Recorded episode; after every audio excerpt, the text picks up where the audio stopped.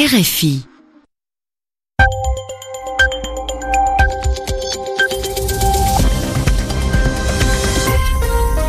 À l'écoute des RFI, il est 22h ici à Paris, 20h en temps universel. Loïc Bussière. C'est l'heure de votre journal en français facile, journal présenté ce soir avec Alexis Guilleux. Bonsoir Alexis. Bonsoir Loïc, bonsoir à tous. À la une de l'actualité de ce lundi 2 avril, la mort de Winnie Mandela, l'ex-femme de Nelson Mandela, qui était aussi connue pour son rôle dans la lutte contre l'apartheid. Le président sud-africain Cyril Ramaphosa salue ce soir le symbole du désir de liberté de son peuple. Un accord entre l'ONU et Israël sur la question des migrants. Israël qui renonce à renvoyer en Afrique plusieurs milliers de migrants, la moitié d'entre eux devrait être euh, dirigé vers des pays occidentaux.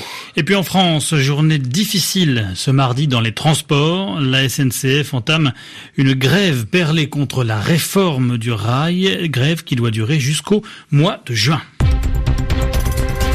Les journaux. Les journaux en français facile. En français facile. Tout d'abord la mort aujourd'hui à Johannesburg de Winnie Mandela à l'âge de 81 ans. Oui, l'ex-épouse de Nelson Mandela a succombé à une longue maladie, c'est ce qu'annonce son entourage. Retour sur le parcours de la première assistante sociale noire du pays devenue un symbole de la lutte anti-apartheid, la politique de ségrégation sociale, de séparation des blancs et des noirs officiellement pratiquée en Afrique du Sud jusqu'au début des années 90. Clémentine Pavlovski. Figure politique, symbole de la lutte contre la ségrégation, icône controversée, Winnie Mandela a su s'imposer au sein de l'ANC, le Congrès national africain, dès l'arrestation de son mari en 1962. Pendant les 27 années d'emprisonnement de Nelson Mandela, elle s'est illustrée par son courage. Restée seule avec ses filles, elle n'a jamais abandonné la lutte, malgré les intimidations, malgré les séjours en prison, un parcours qui lui a valu le surnom de mère de la nation. Mais au fil du temps, Winnie Mandela se radicalise. Dans le cadre de sa lutte contre l'apartheid, elle encourage notamment la violence. Puis en 1992, l'ANC l'a démé de ses fonctions dirigeantes pour corruption et mauvaise gestion. Quatre ans plus tard, elle divorce de Nelson Mandela puis se retrouve empêtrée dans des affaires judiciaires et politiques. Si son mode de vie jugé extravagant est critiqué, dans une interview accordée en 2010 à la presse britannique, Winnie Mandela dira ⁇ Je ne regrette rien, si c'était à refaire, je referais tout exactement de la même manière. Une précision de Clémentine Pavlovski. À la une également, le gouvernement israélien qui renonce à l'un de ses projets controversés. Oui, un projet qui avait déclenché de nombreuses critiques et qui prévoyait euh, le départ de près de 38 000 migrants d'Érythrée et du Soudan, des migrants entrés illégalement en Israël. Euh, le Haut Commissariat des Nations Unies avait notamment exprimé son inquiétude. Finalement, Israël et le HCR ont conclu un nouvel accord annoncé ce lundi à Jérusalem. Les précisions de Guylaine Deltaï. Pas question pour Benjamin Netanyahou de parler d'échec ou de désaveu. Au contraire, pour le premier ministre israélien, ce nouveau plan est sans précédent. Il veut même y voir un succès politique. Cet accord permettra à un plus grand nombre de migrants de partir que dans le précédent cadre de travail, affirme le communiqué de son bureau. Le nouveau texte prévoit désormais que 16 250 personnes quitteront Israël vers des pays occidentaux, notamment vers l'Allemagne, l'Italie et le Canada, a dit Benjamin Netanyahou. Plus de départs vers des pays tiers d'Afrique, donc le Rwanda et l'Ouganda étaient désignés comme de potentiels pays d'accueil. De son côté, le gouvernement israélien s'engage à régler le statut de ceux qui resteront. Pour chaque migrant qui quitte le pays, nous nous engageons à donner le statut de résident temporaire à un autre, a déclaré Benjamin Netanyahou. Les personnes restantes seront réparties sur l'ensemble du territoire israélien et les quartiers sud de Tel Aviv, où vivent actuellement la majorité de ces immigrants, seront réhabilités. La mise en place de ce plan devrait se faire en trois étapes et sera étalé sur cinq ans.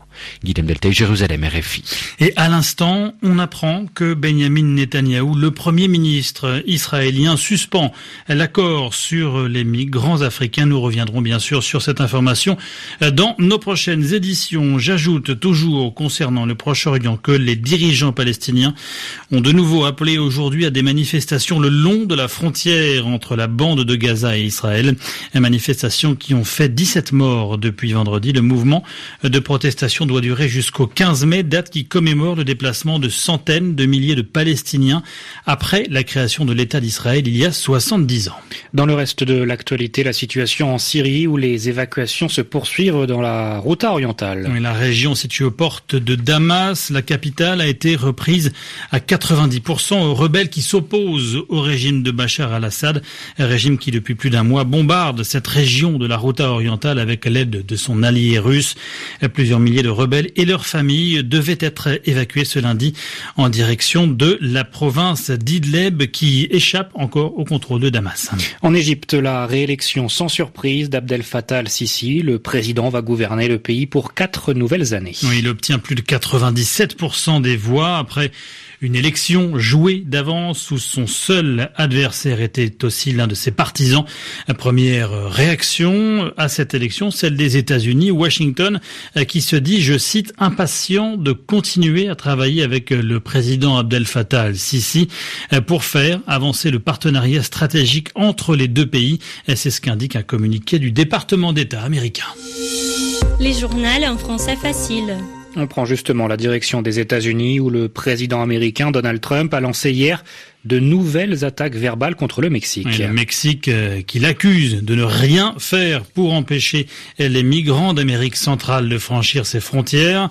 Les candidats à l'élection présidentielle du 1er juillet prochain au Mexique ont répondu en même temps qu'ils lançaient justement euh, leur première réunion de campagne, Véronique Guémard. Le candidat de gauche Andrés Manuel López Obrador, dit AMLO, a joué sur le nationalisme mexicain lors d'un meeting ce dimanche à Ciudad Juárez, ville située à la frontière avec les États-Unis. Il a appelé au respect des Mexicains. Nous allons être très respectueux du gouvernement américain, mais nous allons aussi exiger le respect des Mexicains. Ni le Mexique, ni son peuple ne seront la piñata d'un gouvernement étranger. De son côté, son adversaire, José Antonio Mid, du PRI, le Parti révolutionnaire institutionnel, le parti au pouvoir, a rappelé les liens étroits entre le Mexique et les États-Unis. Lors d'une bonne journée aux États-Unis, si vous allez à un match de baseball, la saucisse est mexicaine, le hot dog est mexicain et le lanceur est mexicain. Ça signifie qu'il y a une relation entre les deux pays qui parfois n'est pas reconnue.